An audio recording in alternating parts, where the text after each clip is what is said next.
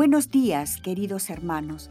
A continuación, les ofrecemos una síntesis de lo publicado el día de hoy en el blog de Toques del Padre Roberto Padrós, una selección de artículos elegidos especialmente para ustedes. Jesús nos ama.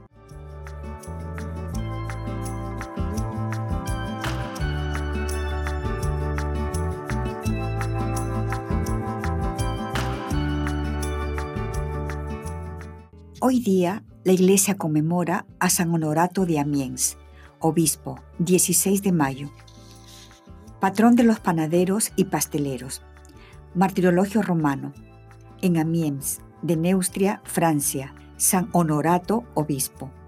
Murió en el 600. Breve biografía. Es un nombre latino, honoratus, que significa en primer lugar persona a la que se honra por sus merecimientos. Como derivado de este, llegamos al significado de honrado, que nos es más familiar. Tuvo que ser en los primeros tiempos del cristianismo un sobrenombre bastante frecuente, convertido luego en nombre, puesto que aparece en el santoral hasta ocho santos así llamados, sin contar el femenino honorata, con cuyo nombre tenemos una santa, hermana de San Epifanio, que murió en Pavía el año 1500, y San Honorio, nombre de la misma raíz latina y que suele asimilarse con el de Honorato. San Honorato, patrón de los panaderos, fue obispo de la localidad francesa de Amiens, allá por el siglo VI. Nació en Port-le-Grand, en Poitou, no conociéndose con exactitud en qué fecha concreta, y murió en la misma localidad un 16 de mayo en la primera mitad del siglo VII, alrededor del 650. Era miembro de una de las familias más importantes del país y practicó desde la infancia la virtud. Fue San Bet su maestro y su guía espiritual, y fallecido su prelado y en atención a sus altas virtudes, fue escogido para sucederle, pese a su fuerte resistencia ya que no creía merecer tal honor. Según cuenta la tradición, durante su consagración, Dios quiso confirmarle con un prodigio, y los asistentes vieron descender sobre su cabeza un rayo divino y un aceite misterioso. Cuando se supo en Porlegrand que había sido proclamado al episcopado, su mamá, que estaba en esos momentos cociendo pan en la casa paterna, acogió la buena nueva con completa incredulidad y dijo que solo se lo creería si la requemada pala para hornear que tenía en la mano echase raíces y se convirtiese en árbol. Fiel a su palabra, a continuación plantó en el patio de la casa la pala, convirtiéndose en una morera que pronto dio flores y frutos. Todavía en el siglo XVI se regía enseñando este árbol en la casa paterna de San Honorato. Desde entonces, floristas y panaderos se disputaron el santo patrón. Volviendo a la vida del santo, después de haberse producido el milagro, se cuenta que durante su episcopado fue honrado en otros sucesos extraordinarios, tales como la invención de los cuerpos de los santos Fucio, Victorico y Genten, que habían permanecido ocultos de los fieles más de 300 años. Dicen también de San Honorato que su obispado fue significado por una serie de prodigios que demostraron su santidad, siendo además especialmente distinguido por el Señor. Sigue la leyenda atribuyendo a este santo numerosos milagros durante su vida y después de su muerte muchos siglos después de su fallecimiento, para socorrer las necesidades del pueblo en épocas de terrible sequía, el obispo Guy, hijo del conde de Amiens, ordenó una procesión general en la que se llevó la urna con el cuerpo del santo alrededor de los muros de la ciudad, consiguiéndose al fin la lluvia tan deseada y necesitada se le atribuye a lo largo de los siglos infinidad de milagros. Los paralíticos anduvieron, los sordos oyeron, los ciegos vieron y los prisioneros recobraron la libertad. San Honorato señalaba claramente a los molineros y a los panaderos como sus protegidos. El culto a San Honorato desbordó los límites del obispado y se extendió primero por todo el país y más tarde más allá de las fronteras. En 1202, el panadero Reynold Terriens regaló en París unos terrenos para construir una capilla en honor al santo.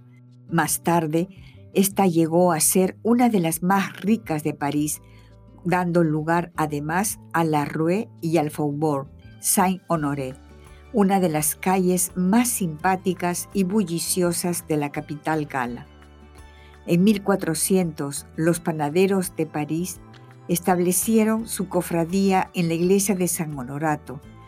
Era tan grande esta devoción que en 1659 Luis XIV precisa que cada panadero debe observar la fiesta de San Honorato, asistir el día 16 de mayo al servicio divino. De todas formas, no en todos los lugares de religión cristiana o católica los panaderos rinden culto a San Honorato. En otros sitios lo fue San Ludardo, que en el siglo XIII ejerció la profesión de panadero. En Saint-Denis lo es San Iles, porque su nombre es griego, significa trigo. En Flandes y en diversas localidades belgas es San Amber, obispo de Cambrai, porque un panadero fue curado por su mediación. En Valencia es la Virgen de la Merced. En Castellón, Nuestra Señora de Lidón, en Zaragoza, Santa Rita de Casia. Sin embargo, no siempre lo ha sido. En Barcelona fueron también patronos de la panadería San Gin y San Juan del Pan. Aunque haya lugares concretos en donde no sea San Honorato patrón de los panaderos, lo cierto es que para casi todo el mundo cristiano no cabe lugar a dudas a quién se debe venerar. El 16 de mayo ha sido y lo será siempre el día en que los panaderos festejan su patronazgo.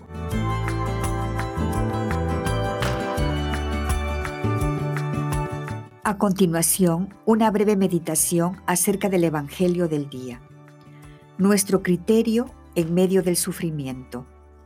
Santo Evangelio, según San Juan, capítulo 15, versículo del 18 al 21, sábado quinto de Pascua.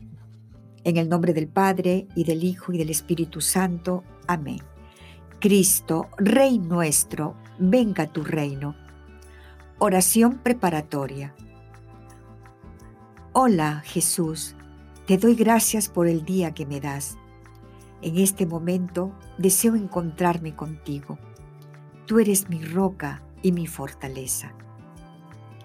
Evangelio del día. Del Santo Evangelio según San Juan, capítulo 15, versículo del 18 al 21. En aquel tiempo Jesús dijo a sus discípulos, Si el mundo los odia, sepan que me han odiado a mí antes que a ustedes. Si fueran del mundo, el mundo los amaría como cosa suya, pero el mundo los odia porque no son del mundo, pues al elegirlos yo los he separado del mundo. Acuérdense de lo que les dije el siervo no es superior a su Señor. Si a mí me han perseguido, también a ustedes los perseguirán. Y el caso que han hecho de mis palabras, lo harán de las de ustedes. Todo esto se lo van a hacer por mi causa, pues no conocen a aquel que me envió. Palabra del Señor. Gloria a ti, Señor Jesús. Medita lo que Dios te dice en el Evangelio. Hace unas semanas celebrábamos la resurrección de Cristo. Cristo en este momento nos abre las puertas a la vida, a la vida nueva, vida eterna. Si somos fieles a su palabra, estaremos con Él. Decir que estaremos con Cristo en la eternidad no es sencillo, pero viene la seguridad por medio de la fe.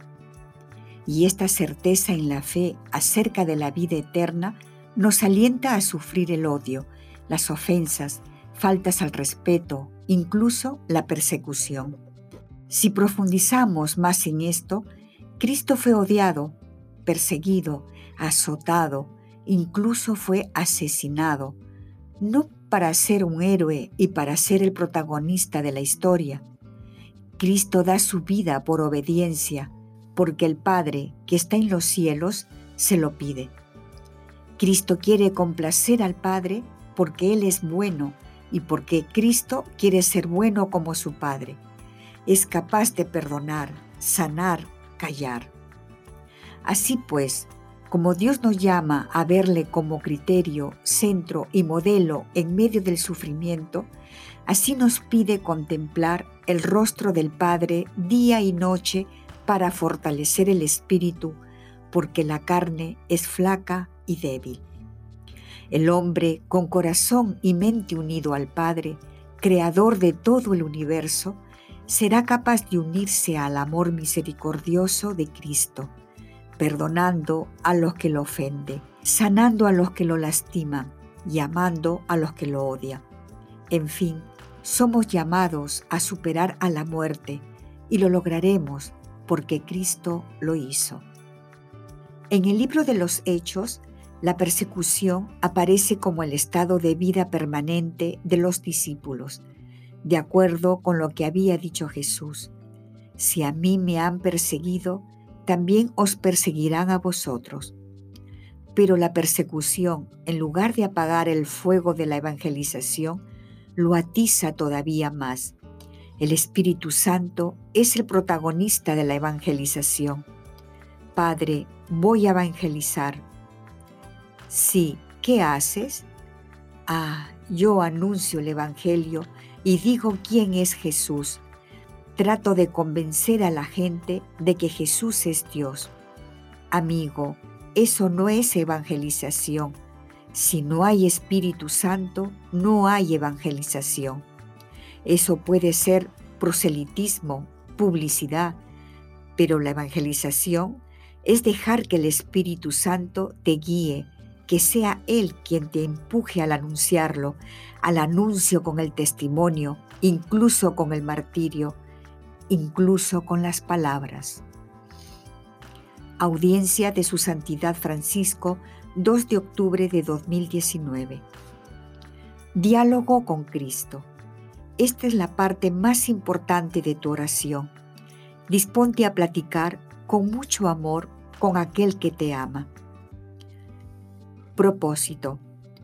Proponte uno personal, el que más amor implique en respuesta al amado, o si crees que es lo que Dios te pide, vive lo que se te sugiere a continuación. Poner especial atención a los signos de amor de Dios en este día. Despedida. Te damos gracias, Señor, por todos tus beneficios, a ti que vives y reinas por los siglos de los siglos. Amén. Cristo, Rey nuestro, venga tu reino. Virgen prudentísima, María, Madre de la Iglesia, ruega por nosotros. En el nombre del Padre, del Hijo y del Espíritu Santo. Amén.